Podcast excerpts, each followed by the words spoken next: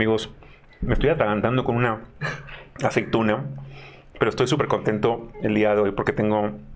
El día de hoy, Neuronautas y el Doc está de manteles largos, porque tengo la inigualable presencia de Paulina González, la licenciada Paulina González, licenciada en nutrición y otros, otros pergaminos más, porque tiene, tiene por ahí un chorro de pergaminos, em, que está encargado de ir viendo en este mundo de la nutrición.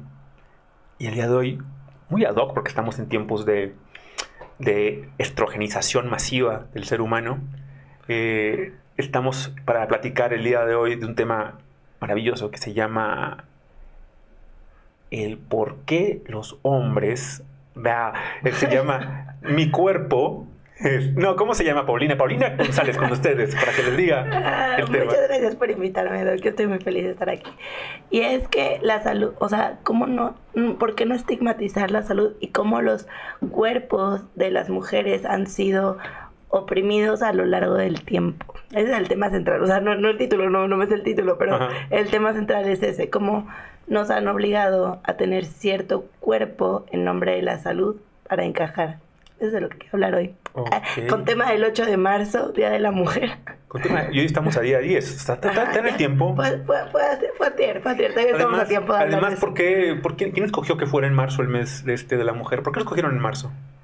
Ah, el 8 de marzo fue una, es un levantamiento de unas mujeres. O sea, todo empezó por eso. De hecho, por eso nunca se debe felicitar a una mujer el Día de la Mujer. Es lo más naco, ¿no? Que puede haber. Porque es, o sea, se conmemora justo una lucha. Yo conozco güeyes que son súper super nacos que a las, a las chavas les escriben para felicitarlas el Día de la Mujer. Obviamente que eso es ser un poquito sneaky y eso es para tratar de decir, eh, eh, soy, soy eh, parte de, este movimiento, estoy con ustedes, es pura mamada, o sea, es más para querer ligar o para querer estar presentes. Si, a mí alguien el Día de la Mujer me felicita, lo mato. Porque es un, ah, es un movimiento, o sea, no, no, no, no te felicito, no, por, no por nacer mujer te van a felicitar, o sea, eso qué. Por tener ombligo. O sea, no, no te pueden felicitar por eso. Más bien, se conmemora un día en el que las mujeres están luchando por sus derechos, por la equidad de género. Eso es lo que conmemora el Día de la Mujer. Ok, ok, ok. Entonces el tema de hoy es eh, que esta, parte de los cuerpos, ¿no? De, cómo se han estigmatizado, de cómo se les ha metido en una caja en cómo esto es un cuerpo perfecto y esto no. Exactamente. Y ok, entonces, este, porque, digo, ya iremos adentrando en el tema conforme va avanzando, pero eh, obviamente que en ese sentido podemos estar quizá de acuerdo o no en algunas cosas. Eh, hay cuerpos en ese sentido, que podemos decir que a vista de quien lo ve está sano o que no. Por ejemplo, si alguien tiene em, una protuberancia en alguna parte del cuerpo, eso no está sano, porque no debería tener esa protuberancia de entrada, probablemente, ¿no? O si se me caen las cejas, eso me está indicando de que tengo un problema metabólico porque lo normal sería que yo tuviera cejas, porque tienen una función en la Tierra eh, para ayudarme con cuestiones como el sol, con cuestiones como los reflejos, como la, angulación de la vista y otras cosas más. Entonces, ¿cómo entra aquí la parte del cuerpo? De que eh, hay cuerpos que aunque no parezcan sanos, sí lo son.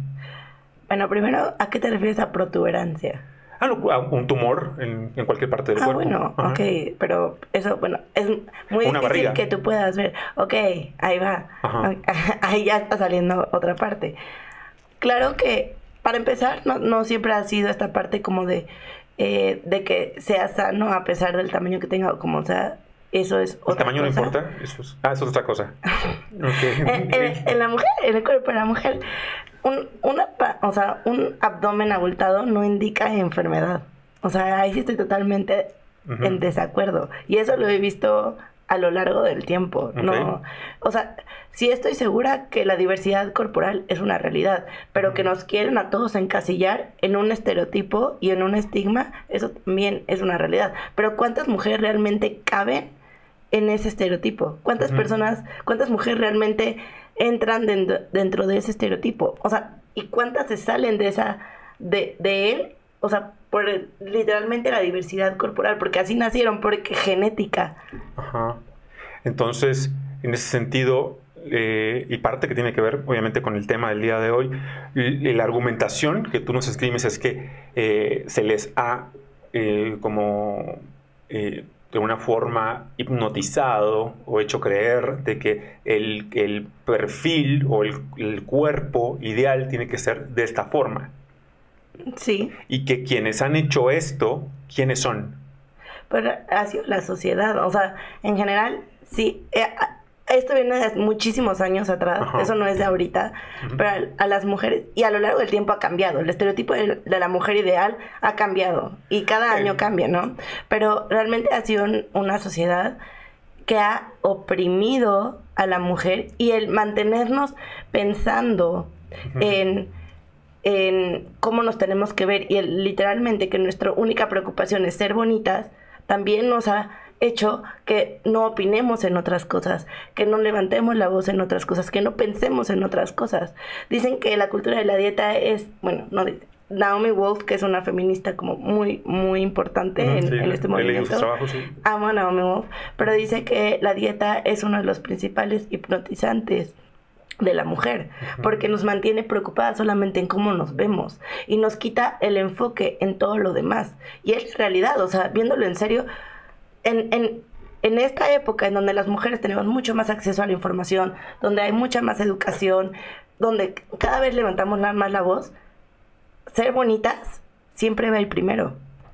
O sea, y podemos no decirlo fuerte porque, porque nos suena bien, o sea, porque ya pensamos primero lo que queremos decir. Pero lo más importante siempre es ser, ser bonita. Ser bonita es lo primero y es lo que más te vas a enfocar y lo principal. ¿Y qué, qué te quita enfoque de todo lo demás? Entonces, realmente sí, sí nos ha quitado em, enfoque en ser inteligentes, en, levantar la voz, en movimientos, en política.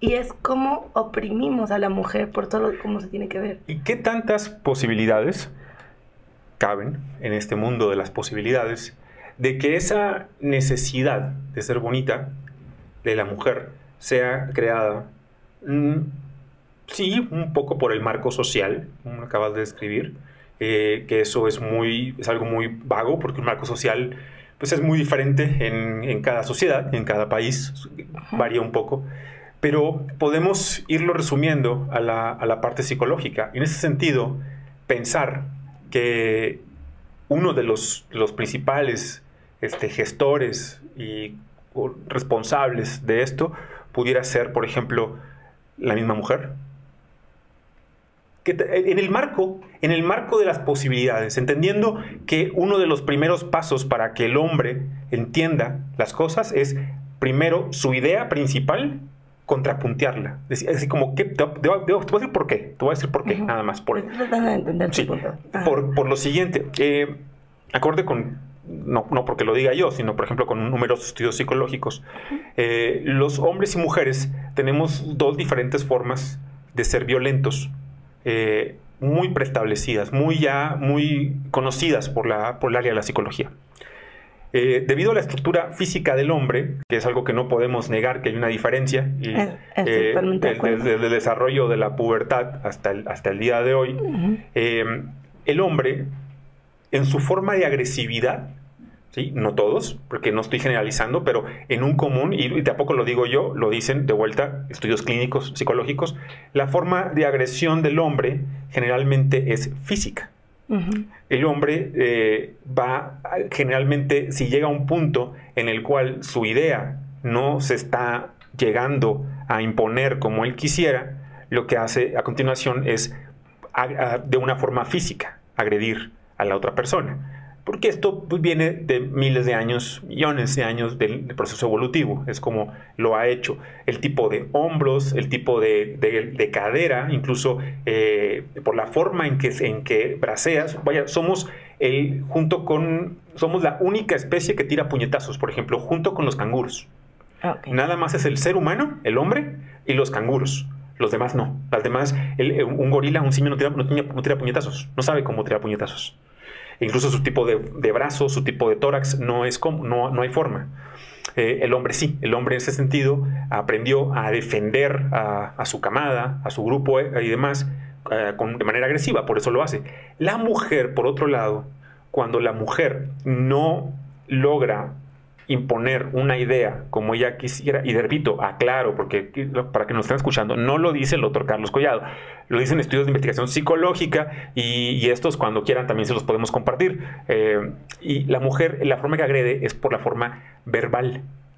Es como si no soy capaz de agredirte físicamente, entonces voy a hacerlo intelectualmente. Y eh, puede generar en ese sentido chismes, puede generar cosas, eh, no quiere decir que todas las mujeres sean chismosas, sino como no quiere decir que todos los hombres sean agresivos. ¿sí? Es en un grosso, en un grosso, los hombres esa violencia la llevan a la parte física y en un grosso la mujer esa violencia la lleva a la parte verbal, a decir ella es esto, ella es lo otro, ella hizo aquello. Y lo digo esto mucho por, por lo siguiente, generalmente, por ejemplo, quienes dictan el mercado en, qué es lo que se debe vender, qué es la moda de temporada, qué es lo que hace, no es la sociedad. Eh, ahorita hablaba de una cosa muy importante que es la, ciencia y la psicología. La psicología es una ciencia, es una ciencia probada, es una, son colegas nuestros que ven por la salud. Y por otro lado, la mercadotecnia no es una ciencia, la mercadotecnia es una técnica por más que la quieran disfrazar de ciencia. Y la mercadotecnia, para poder vender los productos que se venden en el supermercado, en, en, las tiendas de ropa, como las marcas que quieras, del, de que hacen las más finitas ropas, no se basa en los gustos del hombre, se basa en el mercado y el mercado lo imponen las mujeres. Estoy de acuerdo por una parte, pero por otra no. O sea, estoy de acuerdo, sí, lo, lo imponen las mujeres pero al final es para poder gustarle al sexo opuesto. O sea, y al final, si tú, eh, una vez, hace mucho tiempo escuché como una mujer se viste, no para el hombre, sino para otra mujer, ¿no? Y realmente creo que es para competir con otra mujer. Entonces, ¿quién se ve mejor? para la vista del hombre. Sí, somos changos todos. O sea, pero esto está muy primitivo y al final es opresivo. ¿No? Pero si lo hace la mujer, entonces se oprime ella misma. No, pero, pero, pero ¿de dónde viene esa opresión? O sea, ella no nació creyendo, o sea, creyéndose oprimida o, o con estos estigmas, estos estereotipos. ella creció y a lo largo del tiempo han venido todas estas ideas. yo te juro, Doc, que cuando yo nací a mí nadie me dijo que tener cierto porcentaje de grasa estaba mal. A lo largo del tiempo lo vas escuchando a lo largo del tiempo lo vas introyectando. Sí, pero aunque, aunque tú lo escuches o no, sabemos, digo, y esto va más allá de la cuestión de, gustos personales, porque yo puedo, a mí pueden gustarme, por ejemplo, las mujeres de todo tipo, yo amo las mujeres per se, o sea, yo, la mujer eh, es para, para eh, para mí no importa mucho, sino yo voy más allá de la estructura física, la estructura psicológica. Yo, me fijo más en la estructura del alma para yo poder determinar eso.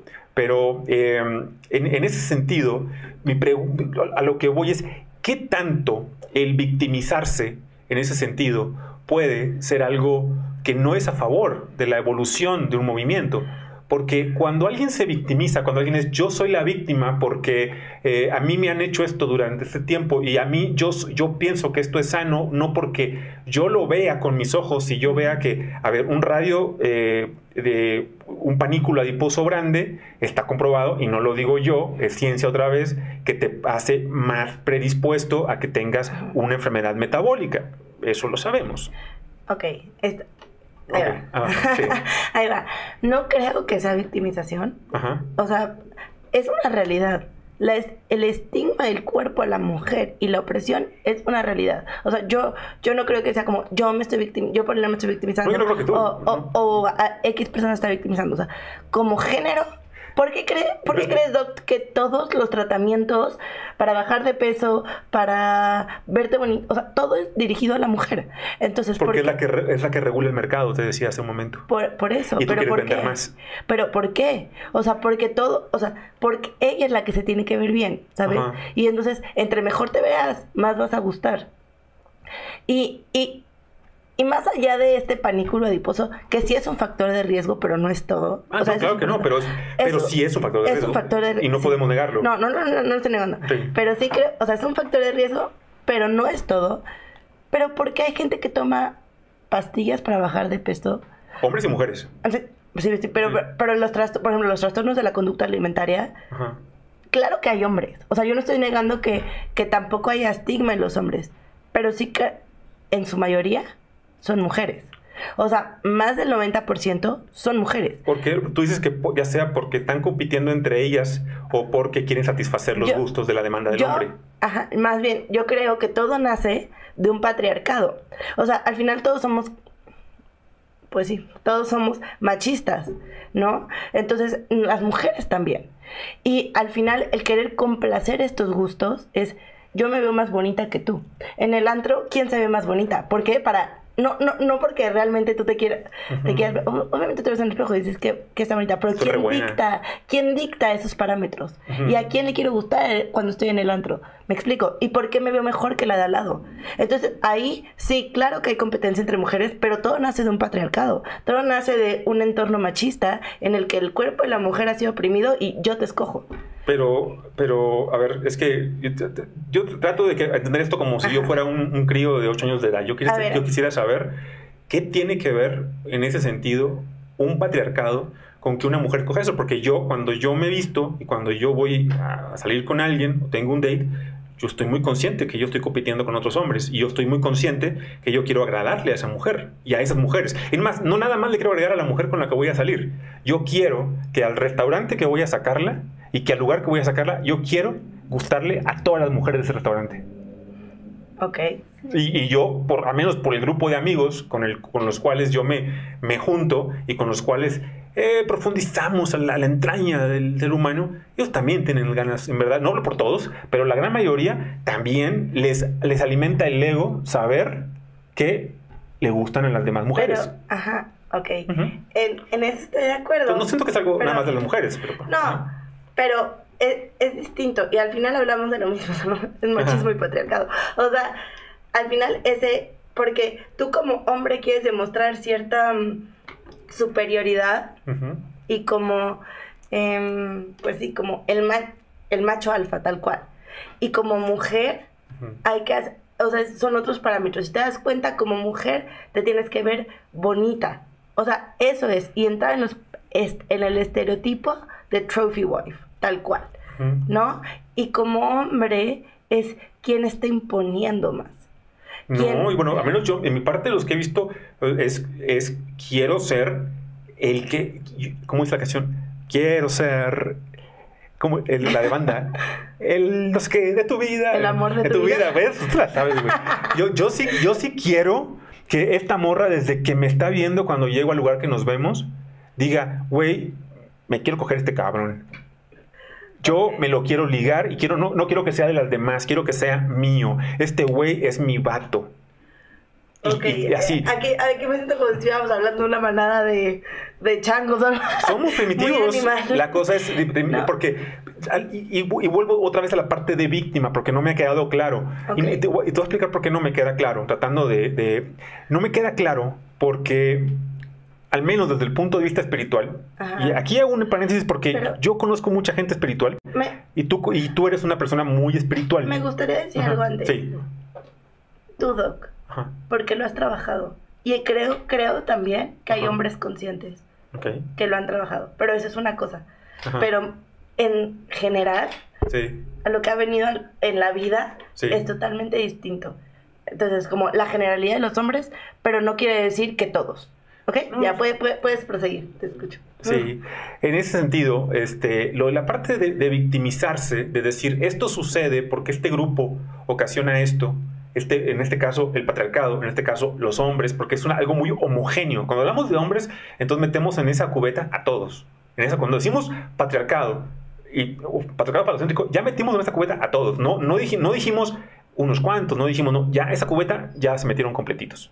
Entonces, aquí a mí me llama la atención, porque, y te voy a decir por qué, porque en, la parte, sobre todo el trabajo personal, de evolución del ser humano, yo no conozco un solo ser humano, uno solo, hasta el día de hoy, que pueda lograr un objetivo evolutivo en su vida victimizándose y apuntando el dedo a otro lado y cuando el dedo debe ser otro, a otro. Es más, te voy a poner un grupo, un grupo de seres humanos. Yo no veo a los albañiles, por ejemplo, diciendo, oye, el 99.9.999% de los albañiles somos hombres. Queremos equidad, equidad laboral. ¿Por qué las mujeres no están en la marcha peleando por ser el otro 49% de las albañiles y ir ahí, a esos lugares de trabajo, a tomar ese trabajo y decir, queremos el 50% de esos empleos. Eh, el, grupo social en el que estamos ha permitido de una manera tan amorosa el fluir de la mujer. Te voy a poner un ejemplo. Hace 30 años, en las facultades de medicina, por ejemplo, de dos países, Inglaterra y Estados Unidos, la población estudiantil en la escuela de medicina era 80% hombres, 20% mujeres. Hoy en día, en esos países, es al revés. Sin necesidad de lucha, ni de nada. ¿Por qué? ¿Qué ha pasado? Ha pasado una cosa muy terrible, eh, que, es parte de todo esto. El hombre, eh, y esto también lo dicen estudios psicológicos, eh, llevamos 30 años en una depresión profunda. En un hombre que se ha ido castrando, otra vez no lo digo yo, un hombre que, que acorde con estadísticas, traemos 80% menos testosterona y conteo de espermatozoides en relación con nuestros abuelos, debido a múltiples factores, como por ejemplo de orden epigenético, como la dieta, como el darle un lugar importante a cereales y a, verduras, eh, y con factores que vienen a lastimar la química del hombre y en esta, en esta parte ha ido deprimiéndose, ha ido optando por otros labores, otro tipo de empleos otro tipo de, educación, para así lograr trabajar un poco más esa depresión. Tan así que 70% de los suicidios son hombres. Y, por ejemplo, eh, en, esa violencia en la cual está también el hombre puesto y en la cual el hombre está inmerso y está, forma parte de conjuntamente, lo afecta de manera directa, al grado que si vemos estadísticas del INEGI, y las puede poner productor por ahí si quiere, cual, todo lo que yo he dicho las puede buscar en estadísticas, las estadísticas del INEGI, 90% de los asesinatos el año pasado en este país, los, los muertos fueron hombres, 90%. Entonces, este 90% de hombres, asesinados. Los hombres no. Ah, pero por otros hombres. No.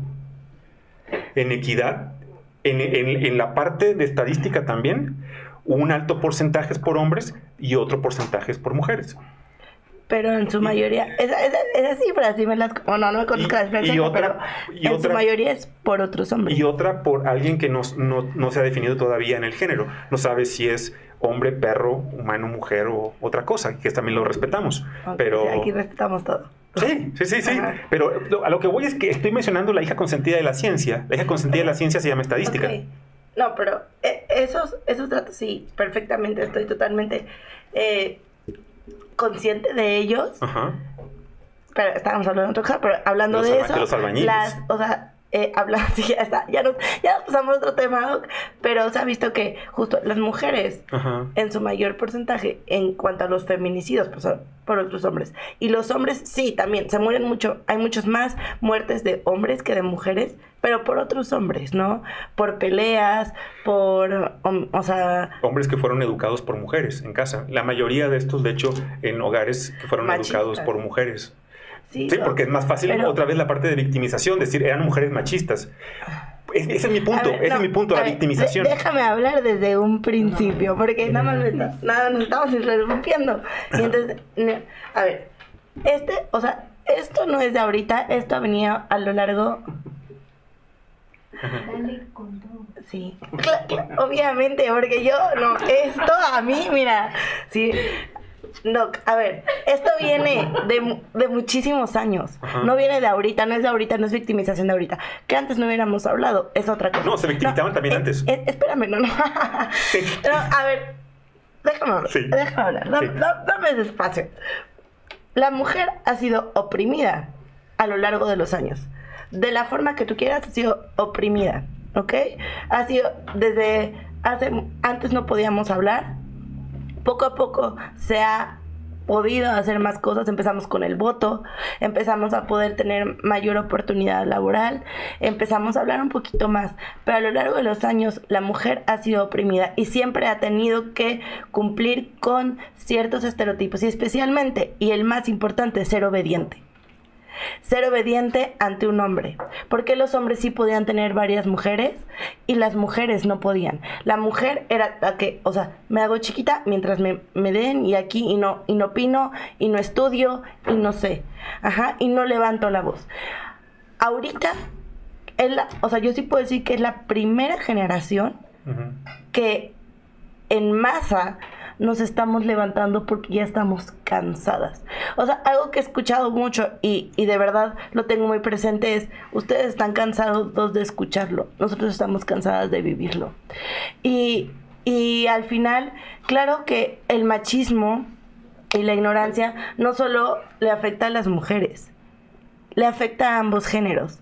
Porque el machismo lo que hace es querer, o sea, bueno, creer que hay una superioridad de género, en donde el hombre tiene poder sobre la mujer, pero también afecta obviamente el machismo entre los hombres, porque están viendo quién es el más fuerte, quién es el más importante, y entonces entre ellos hay esta competencia y en las, a las mujeres hay opresión.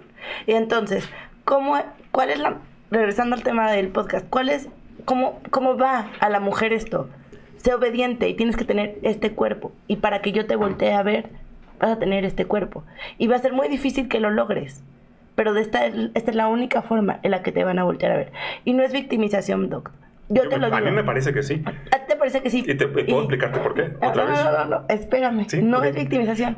No es victimización. Y yo te lo digo porque yo, o sea, yo te, yo te hablo de, desde mi, o sea, desde mi lugar, yo no puedo hablar por, por, otras mujeres, ajá, pero yo te lo digo desde mi lugar. Yo creo que soy la persona que menos se victimiza, pero que vivo constantemente en una opresión por muchos factores, porque mi cuerpo está siendo evaluado todo el tiempo, todo el tiempo, todo el tiempo, por el hecho de ser nutrióloga.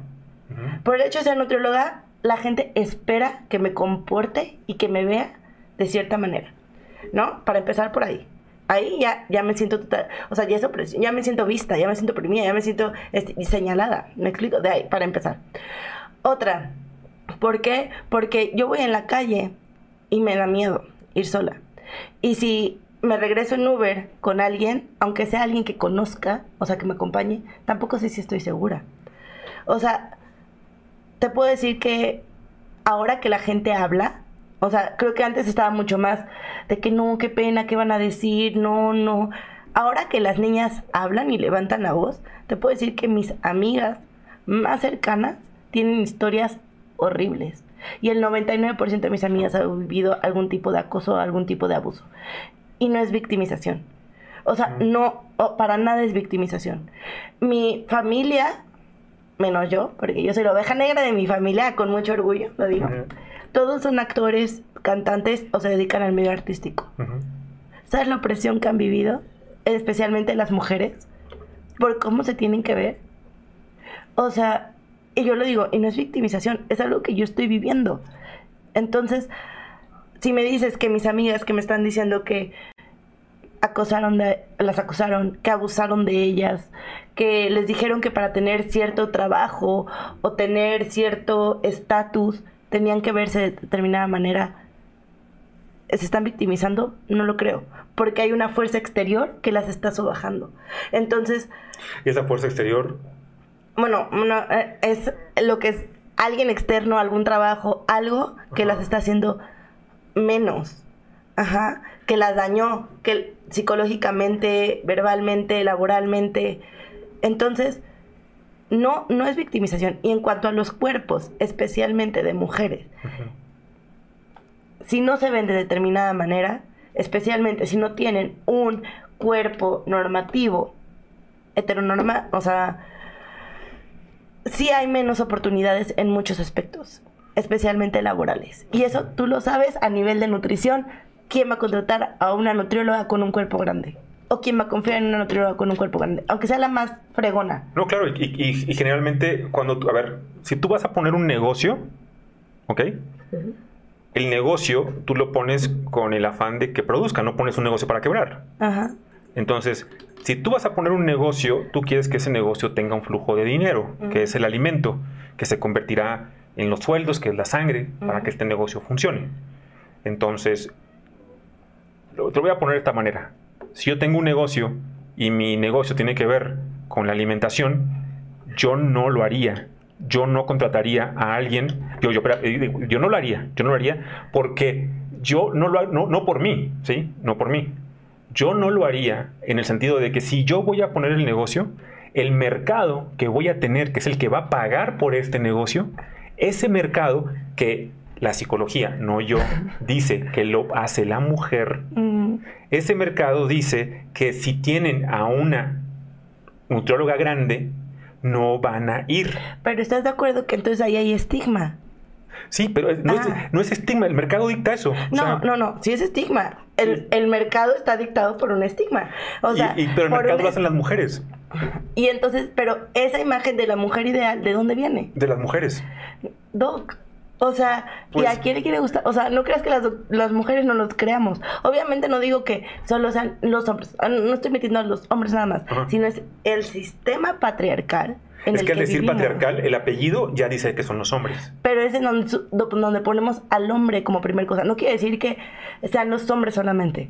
Porque también creo o sea, no, cuando hablo del patriarcal o de machismo, no quiere decir que solo los hombres sean patriarcales, o sea, que solo los hombres sean machistas. O sea, también creo que las mujeres lo somos. O sea, somos, estamos en un sistema en el que los hombres dictan, que está cambiando, sí. O sea, que cada vez estamos buscando la equidad, equidad, no igualdad, porque lo mismo que te estoy diciendo, o sea, lo que me dijiste hace rato, como, o sea, los hombres y las mujeres tenemos diferencias a nivel fisiológico, a nivel neurológico, a nivel, anatómico. somos, somos diferentes. Pero, no sé, de repente si yo puedo jugar el equipo de fútbol de Noruega contra el equipo de fútbol de la, de la sub-20 de Noruega contra la sub-20 de México, se nos ponen una chinga, Todas miden como 1,95 y los nuestros sub-20 todos miden como 1,60. Yo creo que sí. pero, pero en general, en general, sí, o sea, no somos iguales, pero sí podemos tener las mismas oportunidades, ¿no? Y podemos alzar igual la voz. Creo que ya cada vez se, o sea, se está hablando más, pero seguimos en este momento, o sea, seguimos pensando en estas mismas cosas y no quiere decir que solo los que, que, solo los hombres sean patriarcales, no, vivimos en una sociedad. Pero es que el nombre, el apellido patriarcal, ahí, yo te voy a decir una cosa, en México yo puedo, yo voy a tratar de sustentar lo contrario, ¿okay? voy, a, voy a hacer una tesis opuesta a la tuya. yo, yo opino eh, y eso es una, una suposición, no que sé que sea realmente lo que opino, que México no es un país patriarcal, por el contrario es un país matriarcal, en el cual la mayoría, y sobre todo si vamos a, a diferentes tipos de estratos, fueron criados no por el padre, fueron criados por la madre. Nuestra bandera de este país matriarcal es la gran vulva, mejor conocida en el bajo mundo como la Virgen de Guadalupe. Que bueno, si la ven con un par de. le dan las tres al, a la mota, si la observan bien van a ver que es la gran vulva con la cabeza de la Virgencita, es el clítoris y demás. Este, van a observarla. Y este país es un matriarcado. La gran mayoría de los hombres fueron educados, y luego lo dicen con orgullo, por el chanclazo de la abuela y por esto. Esa, violencia de la abuela, del chanclazo y de la madre, eh, fueron mujeres, ¿eh? las que lo criaron. Fueron mujeres las que lo criaron. Y entonces me vas a decir, machistas. Doc, a ver, esa mujer, sí, lo creo, pero ¿qué era? Los hombres no lloran. Ajá. Era el típico, los hombres no lloran. Y ahí estamos hablando, claro que los hombres lloran. Claro que los hombres Yo lloro cada rato. Yo antes de que llegara estaba llorando. Me vieron, me vieron. Pero esa, esa abuela que tú dices que aventó la chancla era, tu hijita, ponte a lavar y tú ponte a trabajar y, ¿sabes? Y, pero era... estamos hablando de roles de género. O sea, esa abuela, sí, sí te creo, que estaba educada por la abuela y el chanclas y lo que quieras. Pero al final, la mentalidad de la abuela era, este va a ser el es el hombre de la casa y lo tengo que educar para eso. Y ella va a ser la que va a servir al hombre. Y eso, yo, yo te lo digo, o sea, yo lo, yo lo he visto. y Yo lo, he visto con generaciones y generaciones y en todos los estatus socioeconómicos y culturales. O sea, sí, sí, o sea, las mujeres son las que crían, porque el hombre realmente en México es ausente. En no todos. no, no, no, y eso que alguien que no ahí, va, ahí, ahí voy, ahí voy. Eh, en la mayoría de las familias, el hombre es ausente en México. O ha sido ausente a lo largo del tiempo, ¿no? El hombre es el proveedor. La mujer es la que se queda. Que, que no, no, le veo nada de malo. Sin embargo, la mujer es la que se queda en casa, pues ¿quién va a educar al hijo, no? O sea, la mujer.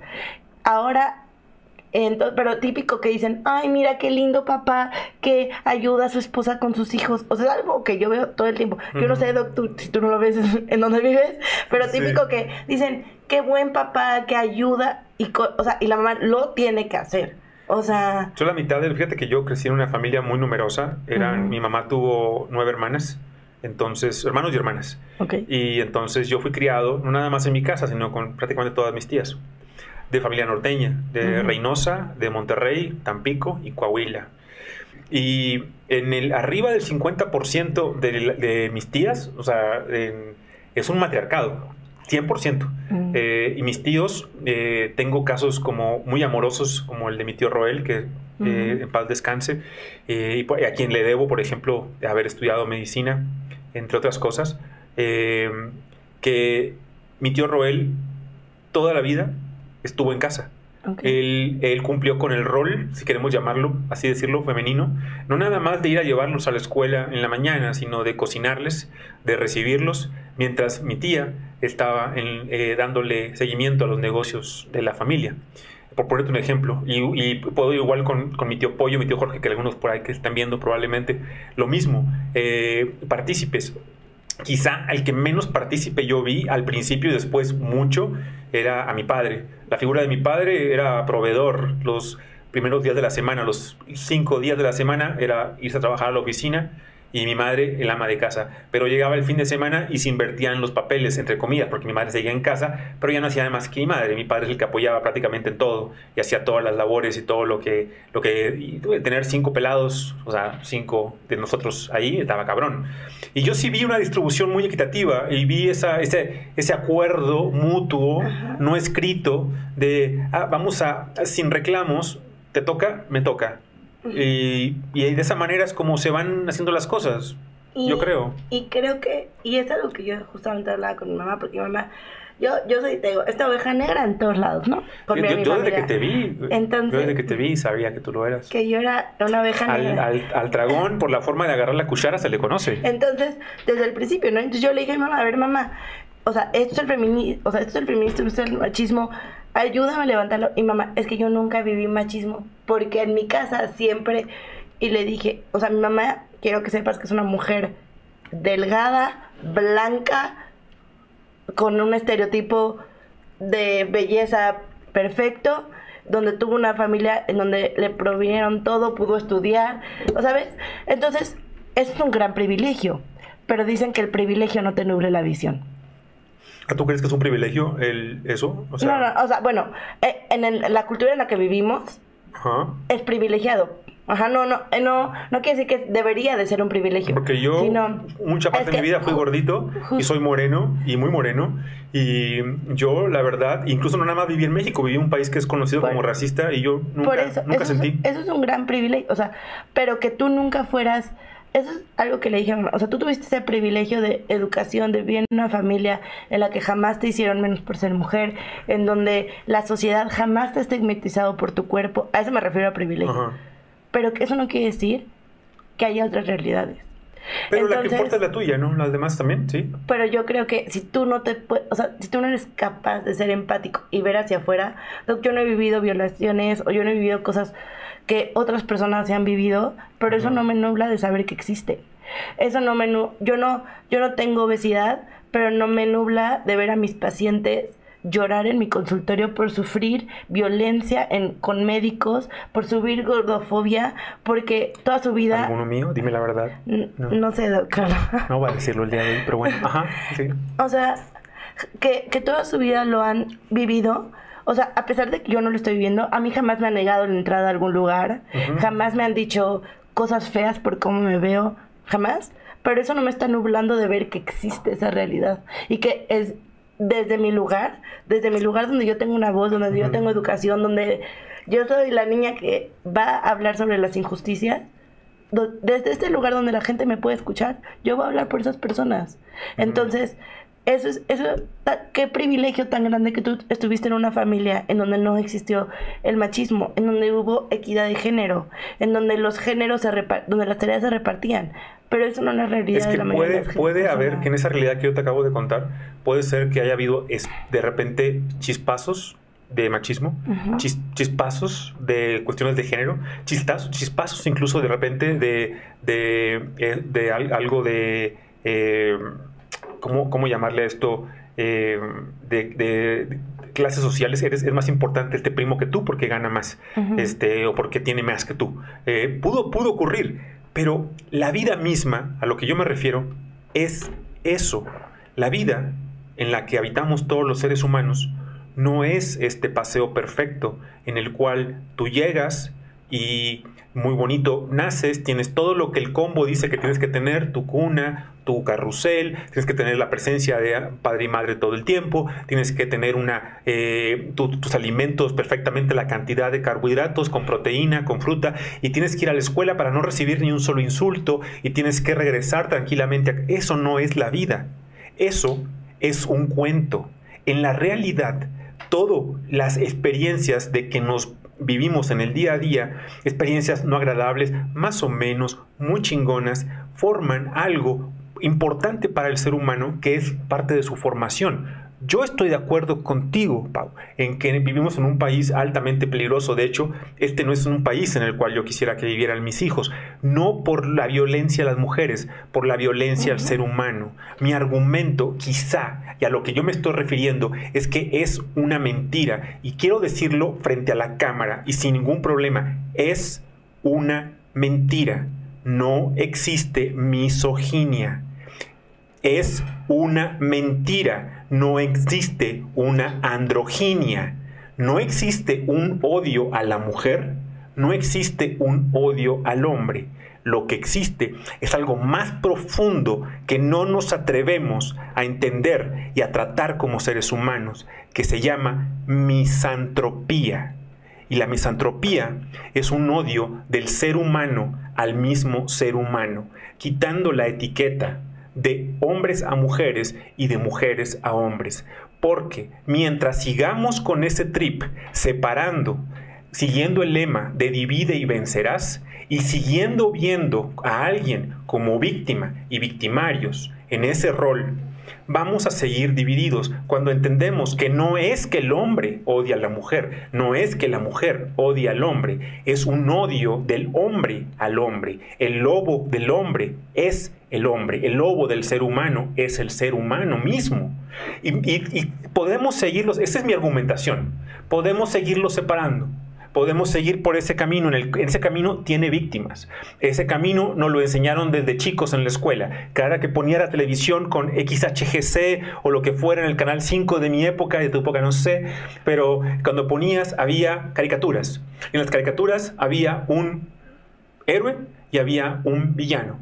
Y el villano, el que era el malo de la película, al final la pagaba y el héroe se imponía. Eso es dividir, eso se llama, eso se llama manipulación y a, los que gobiernan, a los, los, dueños del planeta, eh, Pau, a los que están por encima tuyo, mío y de todo mundo en este planeta, les conviene que el ser humano siga dividiendo, dividido y que hay una parte que diga, ellos son, ellos son. Mientras sigamos divididos, no hay avance. Te voy a poner un ejemplo. ¿Sabes tú cuánto tiempo tiene de existir la frase a una mujer no se le debe tocar ni con el pétalo de una rosa? No, no sé. Pues mira, seguramente la escuchó tu papá y mi mamá, y mi papá y tu mamá, y nuestros abuelos, y nuestros bisabuelos, y nuestros tatarabuelos, y nuestros tatara, tatarabuelos. Y, aún así se les... Y aún así no funciona, ¿verdad? ¿Por qué no? Esta es mi respuesta, que no tiene por qué ser la respuesta correcta. La respuesta sería, mi respuesta humildemente, que también eso es una hipocresía, porque no lo digo humildemente, lo digo con todas ganas de que sea la respuesta, es porque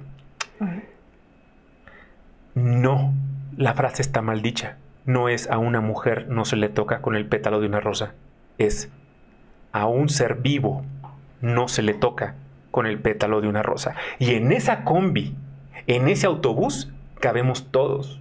Y cuando cabemos todos en un autobús, el camino puede llegar mejor. Pero si, si separamos, si decimos, nada más los únicos abusados son estos y es por culpa de esto, eso es victimización. Mm, es que sigo sin estar de acuerdo. Ok, ok, qué bueno que no. sigo sin estar de acuerdo. Creo que la violencia existe. Y sí, no creo que tiene género. O sea, para, en eso estoy. Esto estamos de acuerdo. En eso estamos de acuerdo. La violencia no tiene género. La violencia existe en todas las dimensiones y a todos los, a todos los niveles. Físico, psicológico. O sea, hay muchos niveles de violencia, ¿no? Pero sí, o sea, lo que sí creo y estoy de acuerdo. Y yo antes decía, lo mismo que tú, o sea, hace unos años yo era eh, así, decía lo mismo, no, no es feminismo, no es machismo, es humanismo. O sea, yo, yo, yo decía esta yo lo decía, hasta que un día, y de verdad me ha costado mucho trabajo, mucho dolor, porque lo veo, y yo, algo que he repetido últimamente, porque siento que me, me hicieron pop a una burbuja, o sea, que yo vivo en una burbuja, y que me hicieron pop, y que ahora lo puedo ver todo, y, y es como muy doloroso verlo, pero me doy cuenta que sí hay una gran opresión al género femenino que es normalizada y no es por victimización, es porque yo veo que por el simple hecho de ser mujer ya hay muchas cosas que ya que se normalizaron y que son opresivas. Y eso no está negando, o sea, eso no niega que existe violencia general, pero por el simple hecho de los roles de género, de qué debería de cumplir una mujer, sí hay muchas cosas. Eh, o sea, ¿por qué un hombre? O sea, porque una mujer siempre tiene que ir acompañada de un hombre. Por ejemplo, porque está en No, no, tú dices que no. Yo lo sé porque no lo has vivido. O sea, no has vivido el miedo de como mujer decir, voy en la calle y no sé si me vayan a violar. O decirle o decir que no te sepan decir no y no, y no es no. Y por el simple, como lo tú dijiste, nuestros cuerpos son más pequeños y menos fuertes que los de un hombre en general. Tienen más fuerza. Entonces yo puedo decir, no, no quiero, no, no me lo hagas. Y, y aún así va a haber esta opresión, ¿sabes? Entonces, creo estoy de acuerdo contigo en esa parte, pero no del todo, porque sí creo que existe la misoginia, sí existen hombres que por el simple hecho de ser mujer por el simple hecho de ser mujer, matan, violan, agreden verbalmente, te dicen cómo tienes que ser. Tal vez tú no seas así y por eso no lo puedas ver. Lo mismo que te digo de mi mamá, que me dices que yo nunca, yo viví, mira tu papá qué hermoso es, mira tu hermano, mi papá hermoso jamás. Pues sí, qué padrísimo. Pero eso no quiere decir que no exista en un entorno y que no sea normalizado. Justo estaba leyendo estadísticas por el 8 de marzo estuve leyendo muchísimas estadísticas y vi, o sea, 11 feminicidios diarios. Feminicidios, que significa matar por el simple hecho de ser mujer. Y normalmente son en casa, por la pareja. Violaciones, diario y una... O sea, hay una cantidad de violaciones impresionante, de las cuales el 9 de cada 10 mujeres no habla de ellas. Bueno, no, no las denuncia a nivel legal. Y el un, o sea, esa mujer, o sea, el 1%, esas personas, o sea, solamente el solamente el punto 5% van a, van a proceder. Entonces, realmente sí existe una opresión. ¿Sabes tú cuánto es el porcentaje de hombres violados en colegios privados por familiares o por, por otras mujeres o por hombres, por primas o por tíos mayores de edad y el hombre por no tener la forma de denunciarlo porque no sería lo correcto, no dice nada. Y para ir uno muy lejos, te voy a poner un ejemplo actual, que es un ejemplo típico y que de hecho creo que le va a causar mucho asombro a muchas personas y los, los voy a invitar a una dinámica el día de hoy a que lo hagan, porque se van a ir de espaldas el día de hoy para que vean cómo nos han mareado en una narrativa de una narrativa que perjudica a todos, porque es, lo digo otra vez ante la cámara, es una gran mentira. Y tengo las estadísticas para demostrar que es una gran mentira y que es con el único afán de, dividir al hombre de la mujer.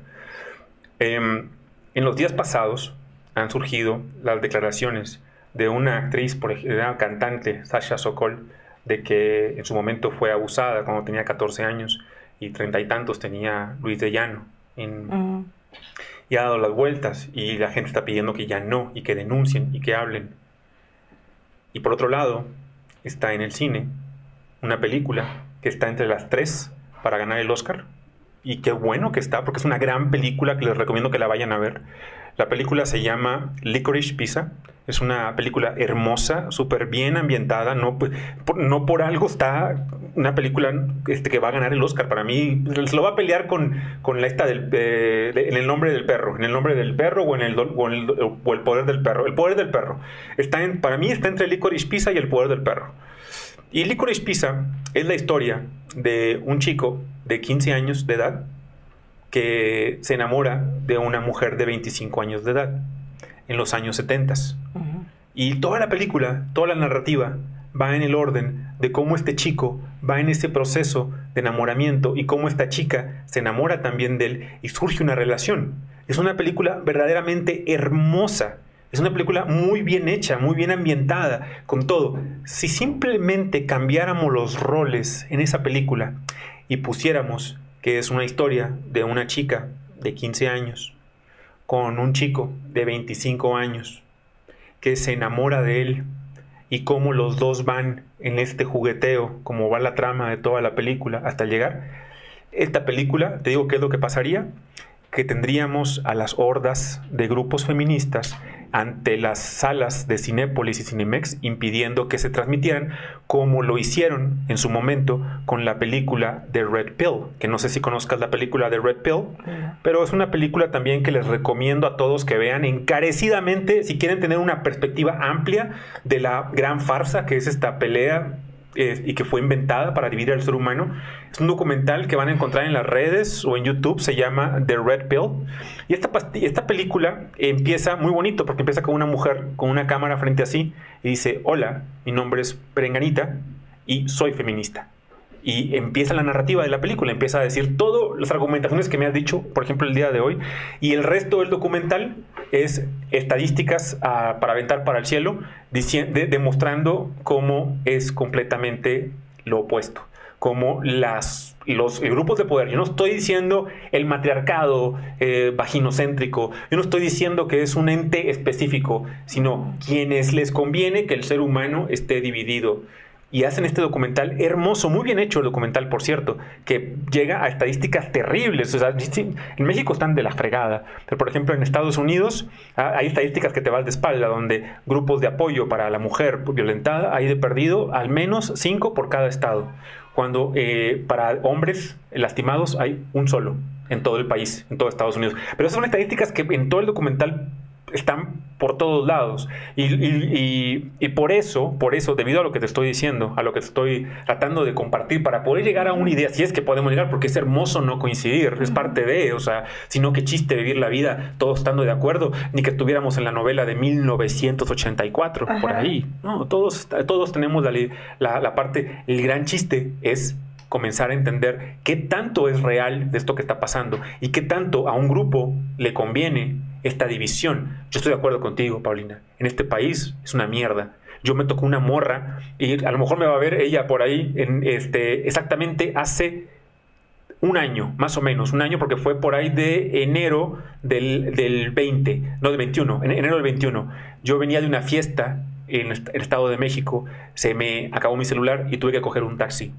De la, de la tapo. Y de la tapo para acá en el taxi, a punto de llegar acá, el taxista cuando va a dar vuelta en patriotismo, ve a la chica esta en una esquina y me dice, no mames, ¿ya viste las nalgas de esa morra? Y yo, yo iba, eh, en mi mundo y de repente volteo y veo que el güey tiene eh, vista a una chica del otro lado de la avenida de patriotismo y dice, y anda pedísima. Y se acerca en el coche y yo me quedé mudo porque no podía entender lo que estaba ocurriendo. Y el cuate le dice a la chica, ¿qué onda? ¿Para dónde vas? La chica, eh, yo puedo, por la forma que andaba vestida, con unos jeans, con unas botas, este, ¿cómo se llaman estas? Dr. Martins y todo, ver que era una, una chica como, no voy a decir nada porque puedo decir, ah, era intelectualoide, o era medio punk, o era medio rocker. No, era una chica para mí como cualquier otra chica. Eh, una chica... Eh, la, tengo que escribir físicamente, era de un peso medio, caderona, rubia, este, y el cuate se orilla con ella y le dice, ¿para dónde vas? Y le dice, para Tlatelolco. Le dice, súbete, entrego mi viaje y te llevo. Y la chava, pedísima como estaba, se sube en la parte frontal del taxi, yo iba atrás. Se sube y pera como estaba, voltea a verme y me dice, ¿y tú qué pedo? Así, pero borrachísima. Y yo empiezo a caer en cuenta, este güey primero se la sabroció. Y luego dice, o sea, la completa, y luego le ofrece que la va a llevar. Ergo, va a haber algo que no es adecuado. Entonces, sigue su camino, faltaban como seis cuadras, patriotismo y luego meterse para acá, para el escandón. Llega y cuando me está a punto de dejar, aquí en la esquina, cuando está a punto de dejarme, me bajo al cerrar la puerta, le abro y le dice, yo le, le, digo a la chica, vamos por unas chelas, ¿no? Aquí en la esquina. Lo mío fue una trampa, obviamente, para sacarla de este cuate. Y la chava accede, me dice, pero no tomo chela, me gusta más el tequila o el mezcal. Le dije, pues vamos por chelas y tequila y mezcal. Y abro la puerta, le tomo la mano. La cara que vi de él fue la cara de alguien cuando le roban el regalo más preciado, o la que puedes ver de, una, de un ave de, presa cuando le quitas a lo que se iba a comer. Esa fue la expresión que yo vi. saco a la chica y, cuando la saco, cierro la puerta y el cuate, pues yo ya le había pagado, se va.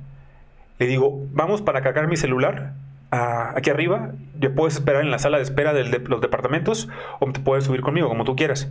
Y me dice, va. Yo para cargar el celular y para pedir un Uber. Subimos, apenas entramos aquí, al estudio, al departamento. Pongo el celular a cargar y lo que me dijo la chica en ese momento fue, me salvaste la vida, ¿verdad, güey? Y le digo, creo que sí, probablemente. Y me dice, ando hasta el culo. Le digo, ya sé. Le digo, trata de no estar así en la calle. Pero lo que voy es que eso que te acabo de explicar, eso que acaba de ocurrir, pasa con hombres y mujeres. Con las dos. Y no es el país en el cual yo quisiera que vivieran mis hijos, ni en el cual me gustaría estar a mí tampoco. Pero si yo veo que algo sucede, ¿sí? esto es mi punto de vista, algo sucede y yo puedo evitarlo, yo soy responsable si no hago lo posible por evitarlo. Si yo lo estoy viendo, si está aquí en mi alcance, si está en mi, en mi experiencia viva en este momento, pero si yo veo la noticia de lo que está sucediendo y digo, no, que no queremos más, no estoy ahí presente. Veo la noticia y hago pedo. Yo soy parte del problema. Ok. No soy la solución. Yo creo que. soy el problema. Para la próxima vez que te vea, me gustaría que solo veas las estadísticas. No, sí, las tengo. no, que me digas exactamente las estadísticas. Y que si pudieras, hablaras con tu entorno más cercano. Porque lo que te dije es real. tus amigas más cercanas han tenido experiencias horribles de las que no tienes ni idea. Yo las he tenido. Yo tengo una compañera conocida por acá, también por nosotros, y no voy a decir el nombre, en algún momento me dijo lo mismo. Y curiosamente, ella, un mes y medio antes, me estaba acosando sexualmente. Y le tuve que decir, mi estimada, pero si tú me estás acosando, a mí hace un, más de un mes. Y, fue así como que, pero ¿cómo? Yo tuve una pareja, una novia, que también conoció a nuestro productor, que no tengo ningún problema en, decirlo aquí el día de hoy, una novia que me golpeaba y en, la cual yo, yo toleraba esa relación. En lo que yo, yo no estoy para defender a los hombres ni a, ni a las mujeres, yo estoy para tratar de llegar a la parte de la verdad, lo más cercano a ello. Entiendo tu punto. O sea, créeme que sí, sí estoy entendiendo tu punto.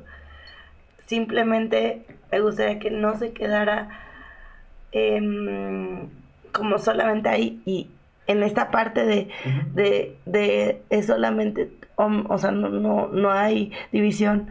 Y me gustaría, me encantaría que no lo hubiera. Y por eso estamos levantando la voz, luchando y cada vez hablando más fuerte para que esta división ya no exista. Y no digo que no haya mujeres que, que no lo hagan. Y no digo que no haya mujeres que también sean agresivas o violentas. Pero en su mayoría sí ha sido el sexo más oprimido. Yo creo que es el ser humano el oprimido, no no. Y mientras sigamos dividiendo, ahí estoy en un profundo desacuerdo porque eso nos lleva a más violencia a los seres humanos. Cuando hay una parte que se sigue creyendo la parte lastimada, no va a generar más que más daño en el, en el entorno. Mientras no haya una unidad de todas las partes para decir, ok, no es la más oprimido el hombre ni la mujer, son los niños. Son los niños y niñas. Son los niños, niñas, ni siquiera que están ya aquí, los que vendrán. Cuando vayamos a la parte más profunda, cuando yo vea esa parte en la cual dejemos de hablar de un género per se, vayamos a la parte más lastimada, a la, tercera edad en México, a los, a los niños en México, a los enfermos de cáncer en México, a los enfermos y que no tienen sexo. Los enfermos de cáncer no tienen sexo masculino y femenino. Cuando vayamos a esa parte más profunda y veamos cómo están, entonces quizá comenzamos a entender un poquito más en lo profundo del tema y no nos quedemos en la superficie nada más de, ah, es muy fácil decir. Es nada más las que están lastimados, es este grupo y el que está lastimando es este otro. Entonces hay una víctima, hay un victimario. Entonces ahí no va a haber una solución. Lo que tú me estás argumentando, esta es la cuarta ola del feminismo. Ya pasaron tres. Ya pasaron tres olas del feminismo. Esta es, no entendemos. esta es la cuarta ola. ¿Por qué no, por qué no entendimos? Es lo mismo que te decía hace rato. El dicho, a la mujer no se le toca ni con el pétalo de una rosa. ¿Por qué? Porque la narrativa está equivocada. Es al ser vivo no se le toca ni con el pétalo de, una rosa. Estoy de acuerdo. Pero entonces, la próxima vez que nos veamos, vamos a hablar sobre estadísticas, tal cual, o sea, duras, tú y yo, duras. Mira, qué hermoso, qué hermoso, porque tenemos entonces oh. un programa con estadísticas para la próxima ocasión, Paulina. Pero, o sea, porque las cosas no se pueden decir así. Eso es subjetividad. La próxima vez. Bueno, no, lo que yo presenté no era subjetivo, ¿eh? Lo, que, yo, lo que yo mencioné era de estadísticas y de psicología. Pero, pero, no dijimos datos duros. Y, y sí hay datos duros, y más de este país. No, sí dije unos. Lo, del INEGI, 90% de asesinados son hombres. pero también por otros hombres. No, eso está generalizando. Bueno, bueno, vamos, vamos a ver esta No, no obviamente no el 90%, pero en su mayoría. Sí, y es algo que también está comprobado. Entonces, porque ese argumento yo, así como me dijiste, ya me lo han dicho esto, esto también ya me lo he aventado muchas veces. Entonces, pues. entonces, vamos a ver, ¿quién, ¿quién asesina a otros hombres?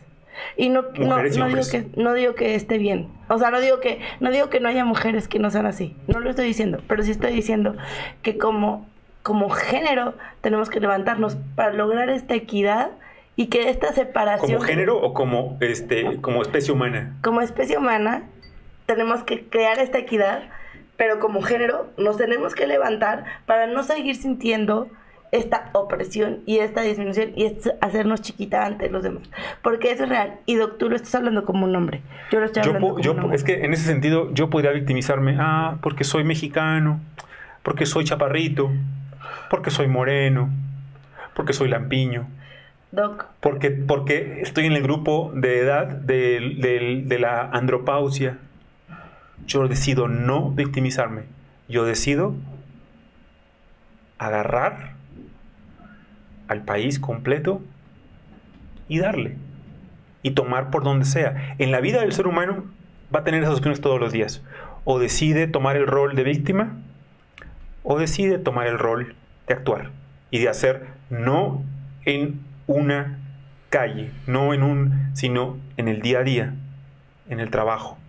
Como las mujeres que son las responsables de que, por ejemplo, tengamos astronautas que llegan fácil a la luna, porque dieron con las matemáticas adecuadas para poder hacer que una nave aterrizara tranquilamente. No una mujer del año 2021, sino una mujer del año 1900 cincuenta y tantos, sesenta y tantos. Mujeres como Hipatia de Alejandría, que fue la más grande filósofa y la más grande historiadora, la más grande especialista en matemáticas, y que desgraciadamente con la llegada del cristianismo la desollaron y la mataron a piedras por el hecho de ser mujer, simplemente. ¿sí? No, hay muchas y puedo, puedo seguir mencionando todas las que hay, pero también puedo seguir mencionando todos los hombres que hay, porque esto no es de dividir, esto es de unir, es la especie humana. En eso ya te dije que estoy de acuerdo. En eso ya te dije que estoy totalmente de acuerdo, que es la especie humana. Simplemente que sí, por ser mujer, hemos tenido mucho más desventajas y hemos sido oprimidas y que, o sea, nos han hecho querer obedecer ciertas normas para encajar. Y eso no hay forma de negarlo cuando quiera yo te traigo toda la yo, Yo también. es que es un tema en el cual, créemelo. Y, más bien, levantar la voz y desde tu lugar como doctor y en un lugar en donde tienes mucha exposición y en mi lugar como nutrióloga, donde se supone que la gente va Porque aparte me choca eso, pero a bajar de peso porque yo hago mucho más que eso, o sea, de verdad es algo que me, que me, que me molesta. Poder decir, eres más que esto. Sí eres más que un cuerpo. Eres más de lo que estamos no, claro, eres un alma, eres un espíritu, eres maravilloso. Eres, eres, mucho más que eso. Entonces, desde tu lugar, ¿qué puedes hacer para romper el estigma? Para ver a la persona más allá y que esa persona se pueda ver más allá de lo que la sociedad le ha dictado. O sea, si, si tal vez tu, tu opinión... Pero es muy diferente decir que la sociedad a decir que el hombre le ha dictado. Es que yo no dije nunca el hombre tal cual. Bueno, cuando decimos patriarcado es una palabra pater y mater. Y pater es padre y mater y ya es mujer. Te, ya te expliqué de, de dónde. O sea, que patriarcado es no solo el hombre, sino es para gustar al hombre. Entonces puedes, entonces puedes cambiar tu narrativa y decir el matriarcado. No, ¿verdad? Porque ha sido una sociedad patriarcal. ahí, te va, ahí te va una pregunta. ¿Cabe la posibilidad, cabe la posibilidad de que todo esta narrativa que te enseñaron, que aprendiste en cuanto a que la mujer es víctima de las decisiones del patriarcado, cabe, cabe la posibilidad, ahí remotamente, aunque sea, de que esa narrativa sea un invento y esté equivocada. ¿Cabe la posibilidad?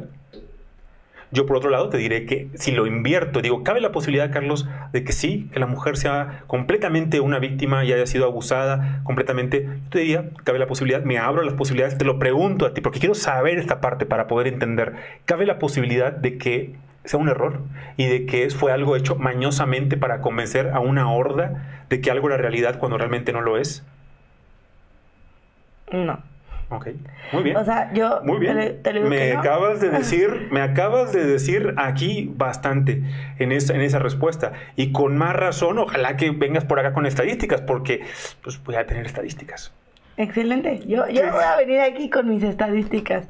Pero creo que sí es algo que has visto en tu consultorio y creo que es algo que tú y yo podemos cambiar desde nuestra perspectiva. Tal vez nunca vamos a coincidir, pero en eso sí podemos coincidir y podemos ayudar. Podemos ayudar a que la persona pueda romper el estigma y saber que sentirse bien, tener calidad de vida, tener salud. En eso estamos de acuerdo. nada que ver con cómo se ve. En eso estamos de acuerdo y a la par sí tiene que ver porque el cuerpo es una expresión externa de cómo estás adentro. Pero también te puedes vivir, o sea, ¿qué tal si tu genética es un cuerpo grande? Pues hoy en día, afortunadamente, no estamos en 1950, estamos en el año 2021 en el cual podemos ver si realmente eso es obra de la genética o es obra. Ah, claro. O es obra claro. de. Y no por ver a tus padres y abuelos. No, no, no, no. No, no, no, yo lo sé. Hábitos, pero también hay ansiedad, estrés, o sea, manejando todo eso puedes ver muchas cosas. ¿Tú sabes cuándo comenzó, por ejemplo, el hombre a trabajar la agricultura, más o menos? Antes, para cerrar el programa. Hace 10.000 años. Fueron hace 12.000 años y fue en el Neolítico. En el Neolítico, eh, hace 12.000 Sí, que, que se, se asentó y fueron sedentarios y sus cuerpos eran diferentes, etcétera. Entonces, si yo me basara en eso, fíjate nada más, si me basara en que hace 12.000 años, durante el Neolítico, el hombre, el ser humano, por primera vez en todo su proceso evolutivo, llevamos 6 millones de años, pero hace 12.000 años ocurrió un evento desastroso para la humanidad, desastroso, catastrófico, que fue el comenzar a cultivar para, para sobrevivir. de acuerdo. Y, y, en ese momento en, surge por primera ocasión no nada más el cultivo de, de, esto, sino que se vuelve sedentario, lo que acabaste de decir, y empieza a haber disputas. Esta es mi tierra, esa es la tuya. Esto es mío, eso es tuyo. Si yo culpara, y no lo estoy haciendo, a que la causa de todo esto, lo que nos está ocurriendo, es porque hace 12.000 años, en el periodo neolítico, a alguien se le ocurrió que poniendo semillas sembrando, íbamos a tener este resultado y que fisiológicamente lo vemos. El hombre de hace 12.000 para atrás era más grande y con un cerebro más grande. Y de 12.000 años para acá, el cerebro se encogió y el hombre se disminuyó 12 centímetros en relación a cómo estaba antes. Yo, yo podría culparlo. Yo podría, y ahí tengo un responsable directo, ahí tengo una estadística directa. Disminución del cerebro, disminución del tamaño, eh, eh, se hicieron eh, sedentarios, se dejaron de moverse, dejaron de cazar, empezaron nada más a comer lo que y empezamos con problemas de salud a partir de ese, de ese momento. Pero no lo estoy haciendo. Pero... Ni es mi interés hacerlo. No, y está excelente. Yo solo digo que existe la diversidad de cuerpos. No quiere decir que yo esté promoviendo algún tipo de cuerpo o diciendo que algún tipo de cuerpo sea mejor que otro. Simplemente que desde el estigma no podemos cambiar nada. Y entonces, desde la, desde la aceptación y compasión, se pueden cambiar muchas más cosas. El amor. Literal. Si yo cambio porque odio mi cuerpo, va a haber un tema ahí bien fuerte. Pero si cambias porque lo amas y sabes que... Ahí, ahí. Ajá. Si, lo, si cambio porque lo amo y hago, ni siquiera, o sea, ni siquiera está en mi idea como cambiar mi cuerpo. voy a implementar cosas que hagan saludable a mi cuerpo, porque me amo y porque es lo que habito y lo que lleva mi alma y lo que va a hacer que yo pueda gritar lo que estoy gritando ahorita en todas partes, pueda hacer cosas que me hagan sentir bien y que sé que estén bien para mi cuerpo. Pero creo que desde ahí tú y yo podemos cambiar. No quiere decir que un cuerpo sea mejor que otro. Y no quiere decir que yo estoy promoviendo que tengan grasa visceral. No, para nada. Más bien estoy promoviendo que eso se pueda cambiar desde un lugar diferente. Y que no haya un, no, no sea porque me quiero ver de cierta manera, porque eso lo va a llevar a tomar pastillas, Redotex, Orlistat, etcétera. Entonces, más bien, ok, existe la diversidad corporal. Es una realidad hay gente que tiene un tipo de cuerpo y hay gente que tiene otro tipo de cuerpo. En un espectro grande de cuerpos puede haber salud y puede haber calidad de vida y puede haber comodidad y puede haber felicidad y puede haber movimiento. Pero no todos tenemos que caber dentro de un, dentro de un parámetro chiquito. Entonces, claro, todos podemos ser atletas, bueno, todos podemos tener, hacer ejercicio, todos podemos hacer hábitos, o sea, no, no estoy, no estoy, no debato eso. Solo creo que desde donde lo cambie Es, es donde va a realmente haber una, un cambio profundo. Sí. Fíjate que hay una tribu en África que es una tribu de las que conserva prácticamente todos los hábitos como eh, en la... será pues hace cientos, miles de años. Esa tribu se llama los Hetza. Son bastante famosos. Tienen una característica pues los Hetza no tienen televisión, no tienen radio, no tienen internet, no tienen forma de ver lo que les dicte un matriarcado o un patriarcado o, un grupo determinado. Ellos viven tal cual. Tienen varias características este grupo. Entre estas características es que eh, lo pueden checar todo, se llama Hetza, H-E-D-Z-A, son unos aborígenes de la parte este de África. Los Hetza, por ejemplo, eh, en su comunidad no existe el sobrepeso. Todos tienen cuerpos delgados. Todos en la sociedad de los Hetza. No existe tampoco la diabetes, la hipertensión. No existe estadística de cáncer tampoco. No hay un problema de enfermedades cardiovasculares. Los Hetza viven exclusivamente de lo que cazan. Ah, ahí está bien, calidad. Ok, ellos viven cazando. Una persona original ah. es aquella persona, no, muchos lo confunden, confundimos originalidad con autenticidad. Una persona original es aquella que va a los orígenes.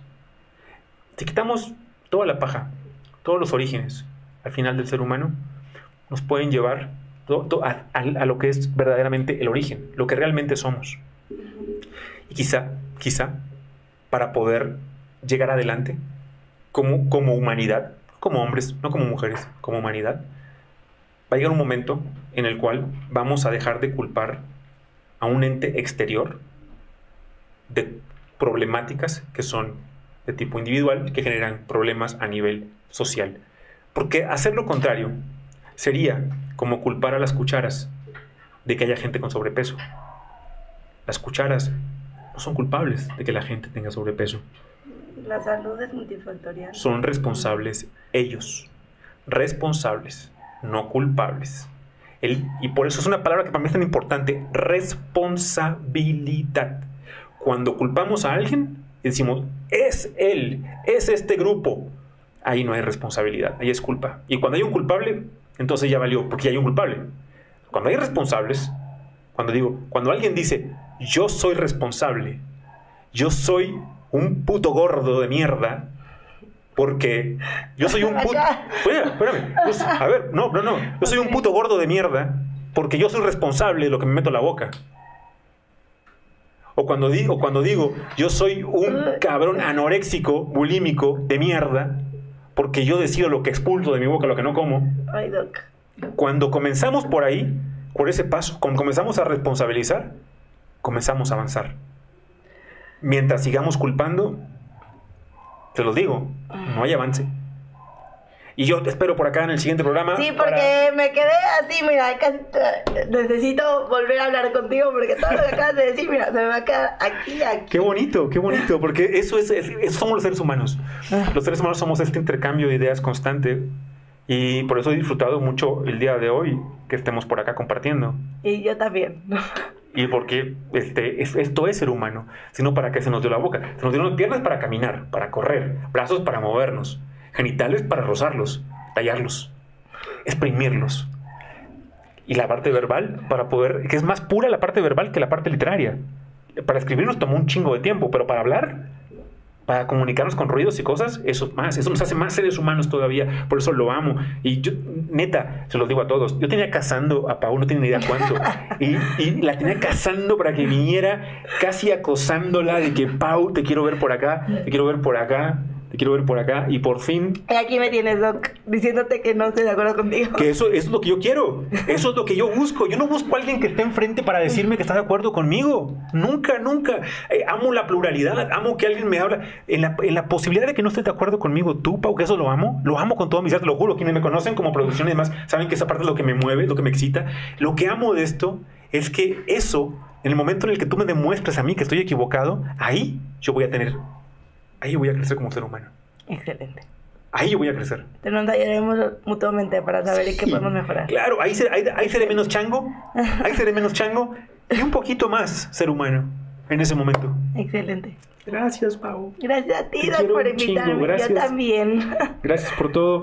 ¿Algo que les quieras decir a tu, pandilla, por favor, antes de despedirnos? ¿Para allá? Así con tu voz súper sexy, roca. Por, por, mi voz roca, que fue especial para el día de hoy. Ajá.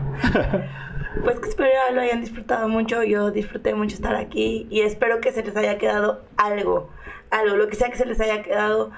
Y, y si están en desacuerdo con el doctor mío, conmigo, también lo, lo digan. Conmigo. también lo digan. Lo van a decir, ¿eh? Son... Excelente. Lo van a decir.